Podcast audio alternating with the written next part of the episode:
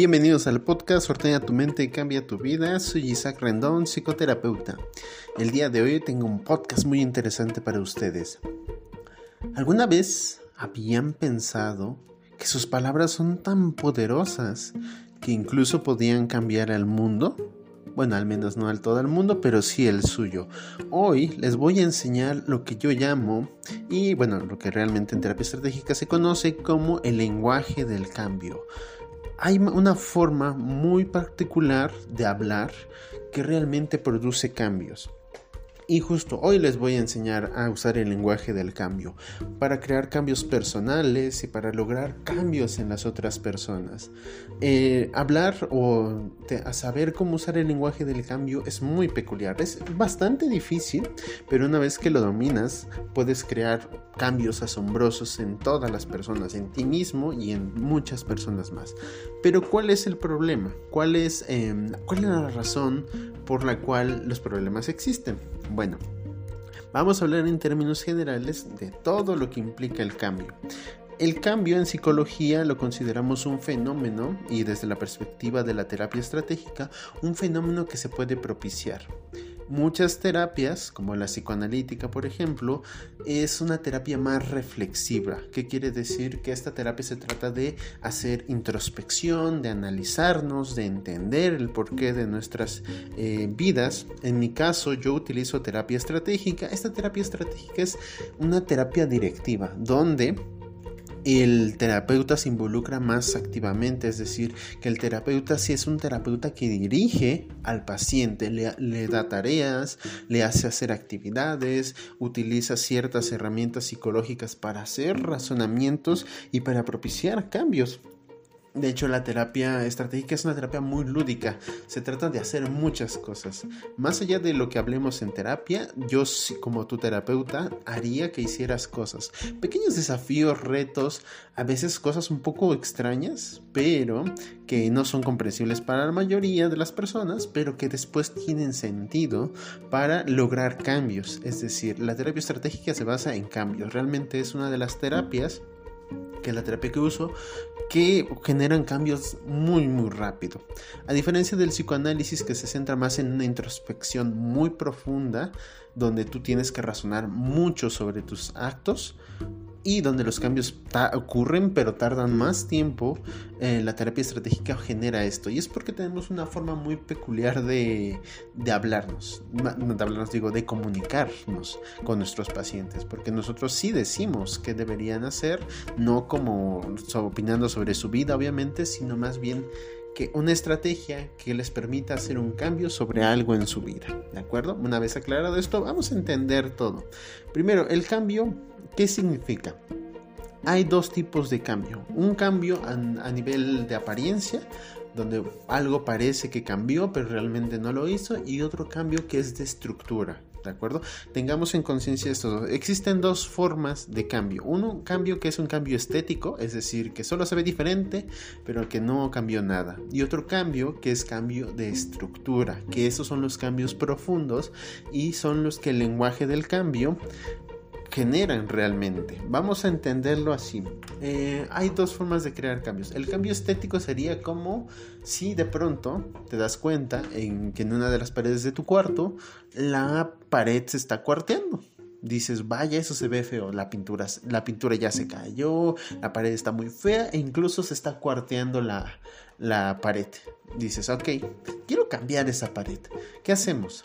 Si, si hiciéramos solo un cambio estético, Conseguimos un bote de pintura, tomamos una brocha y pintamos la pared. ¿La pared cambió realmente? No, solo tiene otro color, pero se sigue fracturando. Y el cambio es de estructura, que es el cambio más profundo y el que se consigue a través de saber utilizar el lenguaje para cambiar. Es como si viéramos la pared rota, cuarteada, y la resanamos en como mínimo o reestructuramos toda la pared, la, tiramos y la volvemos a ensamblar para que quede fuerte de nuevo. Sé que suena difícil, en efecto lo es, pero esos son los cambios reales. Cuando uno, por ejemplo, eh, termina una relación y dice, ya, estoy harto, ya no creo en el amor, o más bien de, de la tristeza que tiene, dice, voy a hacer un cambio radical en mi vida. ¿qué pasa? Van y se cortan el pelo, se lo pintan, se compran ropa, se compran videojuegos y ya, o sea, eso fue su cambio estético. Básicamente, solo compraron cosas. ¿Qué cambió en su vida? Nada. ¿Por qué? Porque dejaron todo igual. En estética tal vez tenga ropa más bonita, pero no has cambiado nada en tu vida. Y los seres humanos somos expertos para engañarnos creyendo que cambiamos. Es decir, ponerte unos zapatos diferentes no te hace una persona diferente. dejar de usar playeras y ponerte camisas tampoco te hace una persona diferente. Eh, te escuchar música, eh, ponerte maquillaje, no, eso no te hace una persona diferente. Estructuralmente no has cambiado nada, superficialmente te ves diferente. Hay que tener cuidado con eso, precisamente porque no entendemos el cambio de la manera correcta, entendemos el cambio con, solo de forma estética, como que algo se ve diferente, ya cambió. Pero el cambio realmente tiene que ser de estructura, es decir, que un paciente llegue contigo y te diga, oye, ¿qué, oye, ¿qué crees, psicólogo? Tengo un problema no puedo evitar, eh, no sé, eh, no puedo evitar rascarme en público enfrente de, de las personas. dice, pero ¿cómo lo haces? Es que de repente cuando me pongo ansioso me empiezo a rascar y toda la gente se me queda viendo y me pongo más ansioso. Ok. Cambio estético, ¿qué sería? Que eh, lo primero que se nos ocurre es una prohibición. No te rasques. Amárrate la mano. Eh, algunos psicólogos muy radicales conductistas dirían, ponte una liga en la mano y cada vez que te rascas te das un ligazo. Algunos lo harían, con tal de castigar. Observemos nuestro mundo. Y realmente cuando algo no nos gusta, lo que hacemos es casi siempre querer eliminarlo. O castigar la conducta. ¿Y, cuántas veces ha funcionado? Realmente nunca. Si fuéramos... Em, si, fueran, si supiéramos de terapia estratégica, plantearíamos algo más curioso.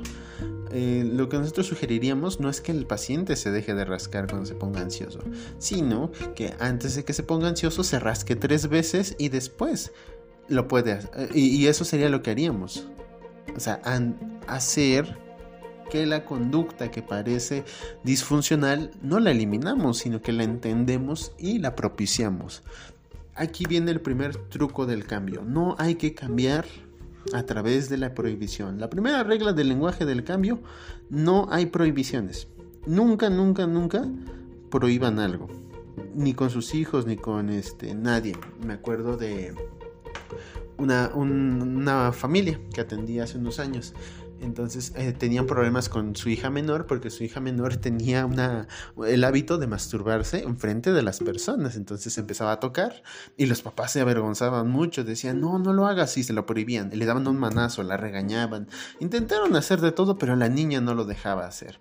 Entonces la traen conmigo y me preguntan, ¿y qué podemos hacer? Yo les digo, bueno, primero necesitan ah, hablarles sobre lo que es, o sea, no, no, no ocultarlo. Lo peor que puedes hacer es algo ocultar y prohibir. Ocultar y prohibir nunca se hace. Entonces dije, explíquenle qué es lo que está pasando, qué es lo que hace, cómo se llama. Y le, no le digan que está mal. Dile, sí, está bien, qué bueno que te guste, que lo hagas.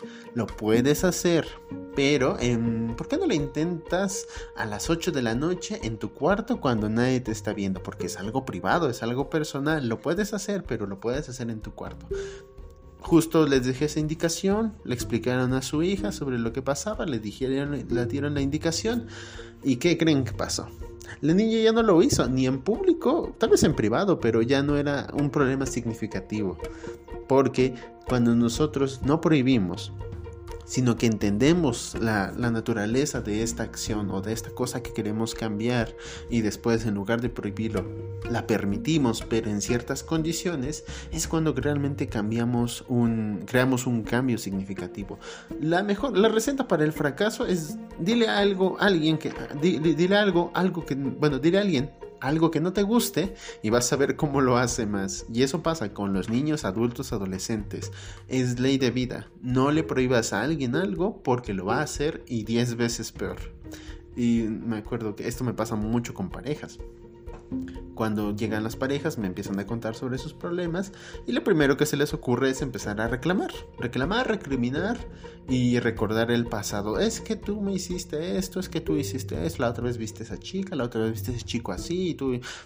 Es una constante lucha de reclamos, de entre yo tengo la razón, tú estás equivocado y no terminamos en nada. precisamente cuando uno recrimina a otras personas lo malo que han hecho, las personas nunca dicen, es cierto, reflexionan. Y dicen, es cierto, es verdad, yo me equivoqué. Yo lo hice mal. Nunca, nunca lo hagan. Miren nada más cómo estamos en internet.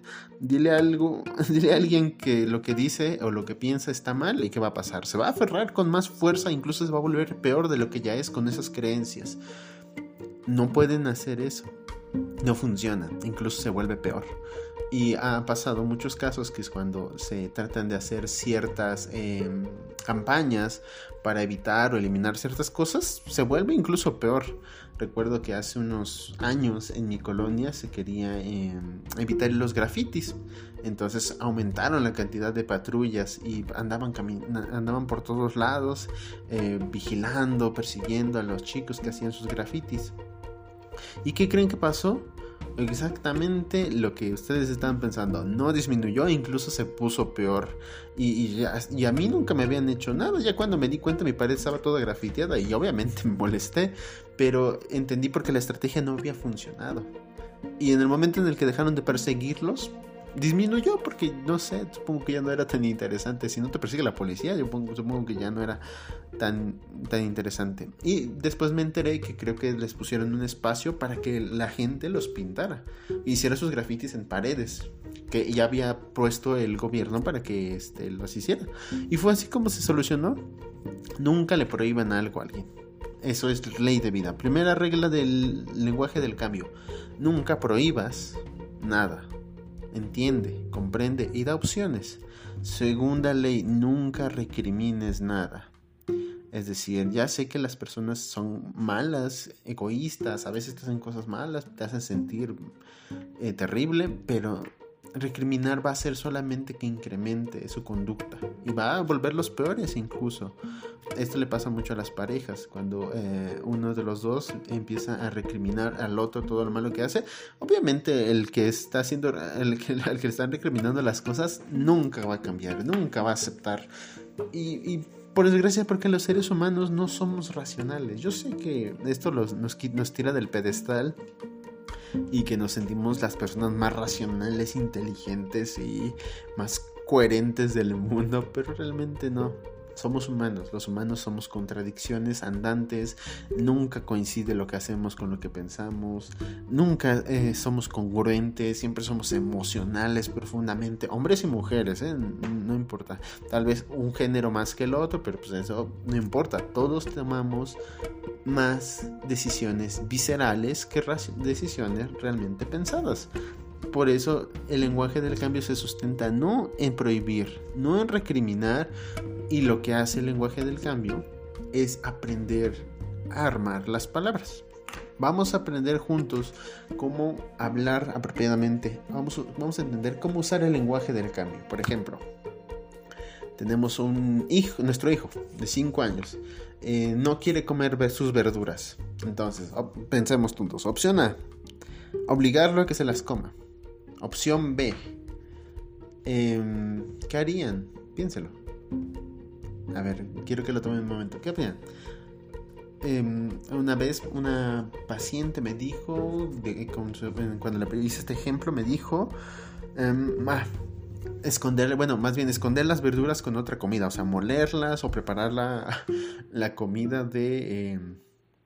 De, los niños junto con otras cosas y dejarlos, por ejemplo, hacer como una papilla, que no se vea el brócoli, pero que está ahí, incluírselo. Ah, una, una vez una de mis pacientes me dijo que quería que sus hijos comieran más avena, pero los hijos odiaban comer la avena. Entonces, ¿qué hizo? Se metió a YouTube y encontró una receta de hot cakes con arena. No, con arena, digo, con, con, este, con avena. Eh, y lo que hizo es fue poner la avena dentro de la, de la masa, bueno, de la, sí, de, la masa de, de hot cakes. Tan sencillo como eso, lo mezcló, lo preparó, nunca les dijo a sus hijos, les dio los hot cakes y ellos estaban felices. ¿Y qué pasó? Pues nada, realmente estaban comiendo su avena, pero no se daban cuenta. Y eso a veces es algo que propicia los cambios. A veces hay que persuadir a las personas, no convencerlas, porque convencerlas es diferente, ¿no? Es antagonizar y pelear eh, pelear uno contra otro por ver quién tiene la razón y nadie va a ganar, todos siempre tienen la razón. Esto me pasa mucho con adolescentes, cuando trabajo con adolescentes, los adolescentes llegan conmigo, sienten que lo saben todo, sienten que nadie les puede decir qué hacer y yo les digo, sí, tienes razón, nadie te puede decir qué hacer. Y como tú eres tan listo, yo sé que te darás cuenta que y empiezo a decir cosas apelando a su supuesta inteligencia. Si se dan cuenta, el lenguaje del cambio no es pelear, no es antagonizar, no es decir yo sé más, sino es usar su propia información, su propia construcción del mundo sobre esa lógica. Dice, ah, tú eres muy inteligente. Bueno, entonces como eres muy inteligente, sabías que los niños que se comen sus verduras crecen más grandes y fuertes. Podría ser. O en el ejemplo que ponía antes, lo que yo le sugiero a, los papás es que les demuestren eh, que saben bien no con premios, sino demostrar, sino en vez de que el niño coma 10 verduras, que se coma una, que la mastique, que la saboree y que si no le gusta la puede tirar y hacer este experimento constantemente. Recuerden que los niños tienen papilas gustativas más sensibles, entonces estos sabores nuevos y raros no les terminan de agradar al principio. Por eso hay que empezar a adaptarlo, es decir, hacer una progresión constante. Primero morder una verdura si no le gusta, la puede tirar. Y está bien. Siguiente paso, morder la verdura y tragársela. Según siguiente, comerse dos, luego tres, luego cuatro. Esto permite desensibilizar esta idea de que algo es desagradable. Incluso lo pueden hacer ustedes y esta es otra estrategia que usamos en el lenguaje del cambio. Propiciar o hacer que tú em, te acerques a algo que te desagrada. Por ejemplo, a mí me daba mucho miedo a hablar en público y miren ahora estoy grabando un podcast.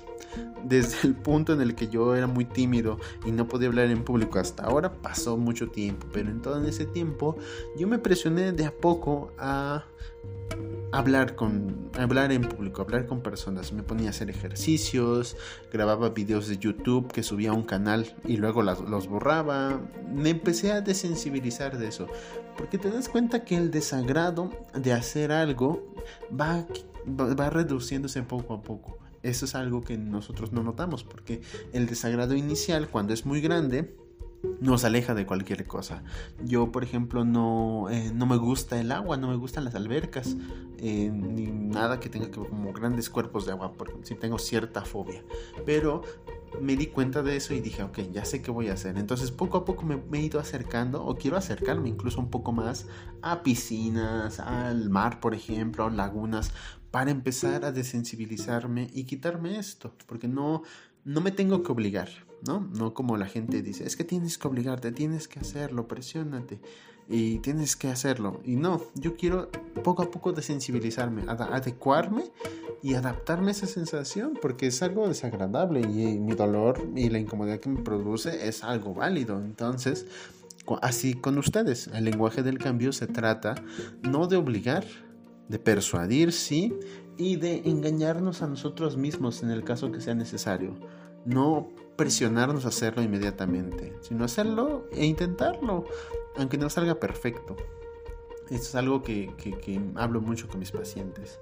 Cuando empezamos a aceptar nuestras limitaciones, nuestros miedos, nuestras vergüenzas, nuestras ideas locas, porque todos tenemos ideas locas, eh, o ideas disfuncionales, empezamos a cambiar porque vemos esto no como algo que sea malo, no como algo que, debas eliminar, sino es algo que puedes entender que es tuyo, algo pequeño, como unos malos hábitos tal vez, unas conductas inadecuadas en tu relación de pareja, unas conductas inadecuadas con tu familia, todo eso, al aceptarlo, empiezas a cambiar. Y es algo que parece que no tiene tanta lógica, pero funciona realmente y ese es el secreto del lenguaje del cambio. El lenguaje del cambio significa usar la información, conocimiento y las palabras para propiciar cambios a través de persuadir. Es decir, tú no le dices a alguien, toma más agua, que te hace bien. No funciona realmente. Pero tú si le dices, ¿sabías que las personas que son muy inteligentes, muy atléticas, toman agua. y eso los hace ser mejores personas. Por supuesto, con alguien narcisista y alguien eh, muy susceptible a ese tipo de situaciones, seguro les va a creer. Así, claro, yo es que yo soy muy listo porque yo puedo hacerlo y yo soy un super deportista, entonces puedo hacer esas cosas. Primero, para hacer el lenguaje, para usar el lenguaje del cambio correctamente, les voy a enseñar cómo hacerlo con cualquier persona o incluso con ustedes.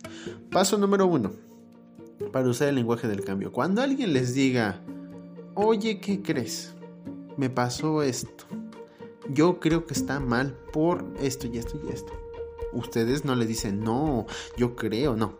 Lo primero que decimos usando el lenguaje del cambio es, tienes razón, estoy de acuerdo contigo. Esta es la línea base, desde aquí empezamos a hacer un cambio.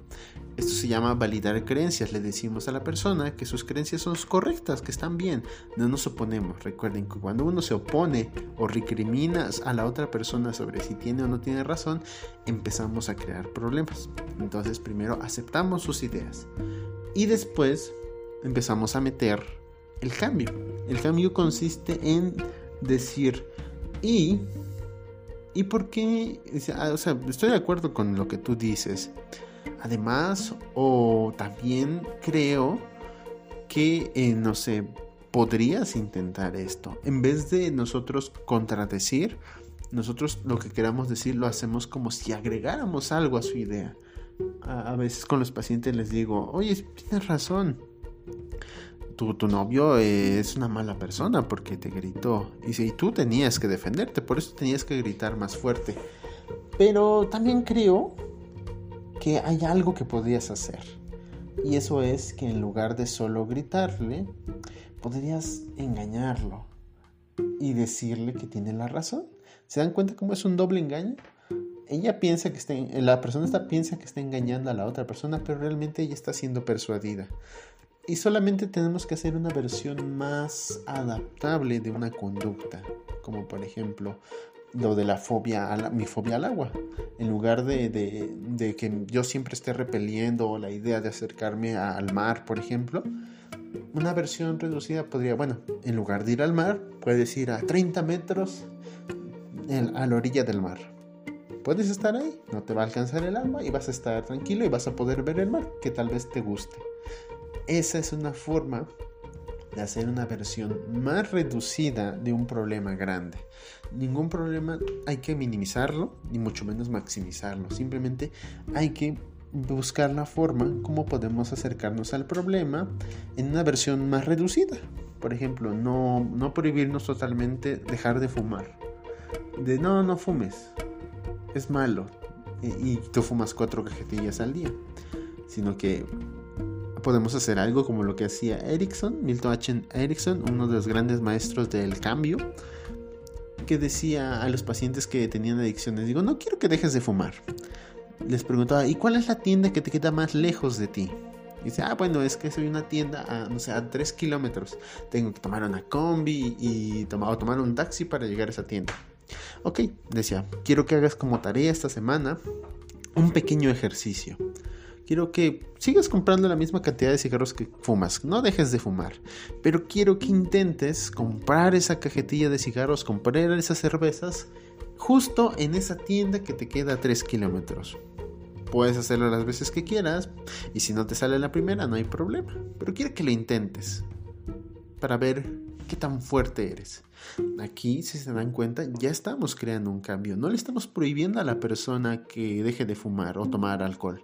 Le decimos, puedes tomar, pero tienes que ir a la tienda que está a 3 kilómetros de ti. La gente lo intenta y muchas veces por esta carga extra ya no desiste y ya no sigue. Eh, y ya no va a a comprar su cajetilla de cigarros y mucho menos a comprar alcohol. ¿Por qué? Porque cambiamos algo. El lenguaje del cambio se trata de agregar cosas. ¿De acuerdo? Recuerden estos tres, estos tres principios básicos de lenguaje del cambio. El lenguaje, el lenguaje del cambio consiste en uno, no prohibir. Dos, no recriminar. Y tres, en lugar de prohibir, agregar algo a ese problema. Exactamente es, yo es lo que hago con, mis pacientes. Ya con años de experiencia he aprendido a hacer estas estrategias de maneras más elegantes, cada vez de una mejor forma, pero todos podrían hacer eso. No se prohíban cosas, no vean a su problema como una gran amenaza, simplemente agreguen cosas. Quiero contarles una anécdota. Algo que realmente eh, nos enseña que podemos cambiar cosas de muchas maneras. Un día, un hombre eh, con un severo alcoholismo acude con un eh, Milton H. Erickson, con su terapeuta, y le, dice, yo sé que usted es muy bueno, necesito que me quite esto lo más rápido que pueda. Erickson le pregunta sobre su problema, lo analiza, empieza a hablar con él y con esta voz tan que tan ¿cómo decirlo? Tan armoniosa que te persuade de una forma tan elegante, empieza a hablar con él y le dice, quiero que haga un, pequeño experimento. Quiero, recuerda el, el jardín botánico que hay en la ciudad. ¿Alguna vez lo ha visitado? Le pregunta. El paciente dice que no. Digo, quiero que vaya. Quiero que se dé una vuelta por ahí al jardín botánico. Y quiero que se detenga al menos una vez a ver a uno de esos cactus. Quiero que mire cómo esos desgraciados infelices, a pesar de todo, pueden sobrevivir años sin una sola gota de agua. Quiero que lo mire y que vea por qué son tan fuertes, porque no pueden por años tomar ni una sola gota de agua. Le deja la tarea y una semana después regresa. El paciente se ha curado. Ya no ha vuelto a tomar alcohol, ya no lo necesita. Piensen en esa anécdota, díganme qué fue lo que pasó. Si están en YouTube, coméntenme qué creen que pasó, por qué el hombre dejó de tomar o por qué pasó eso. Y pongan sus dudas. Y si necesitan em, alguna estrategia sencilla para hacer algún cambio en su vida, para empujarse a hacer algo, no, recuerden, pueden mandarme un mensaje directamente a mi Instagram. Estoy como isaacrendon.ps. Si el problema no es muy difícil, yo les puedo dar una sugerencia rápido. Y si necesitan mi ayuda personalizada para resolver un problema muy grande, para realmente hacer un cambio significativo en sus vidas, mándenme un mensaje directo a WhatsApp, agendamos una cita y trabajamos sobre su problema. ¿De acuerdo? Eh, si les gustó este tema, voy a estar hablando más a profundidad del lenguaje del cambio en otros videos. Déjenme sus comentarios, comenten en Instagram o comenten en YouTube si ven este eh, el podcast ahí. Todas sus dudas las voy a responder. Y si les gustó, voy a seguir hablando sobre el lenguaje del cambio, sobre estrategias para hacer cambios en ciertas cosas, en terapia de pareja, con niños, con algún trastorno tal vez no muy grave. Les puedo dar sugerencias de cómo crear cambios. Recuerden esos tres principios. No prohibir, no recriminar y agregar cosas al problema. Créanme, es Parece simple, pero es muy difícil. Practíquenlo, inténtenlo para, y vean qué tal les funciona hablar de una manera correcta. Hablar a través del lenguaje del cambio. Por ahora me despido, espero que les haya gustado el podcast. Recuerden todas sus dudas, se las puedo responder en los siguientes podcasts. Espero que les haya gustado. Nos vemos en el, nos escuchamos en el próximo episodio. Que estén muy bien. Adiós.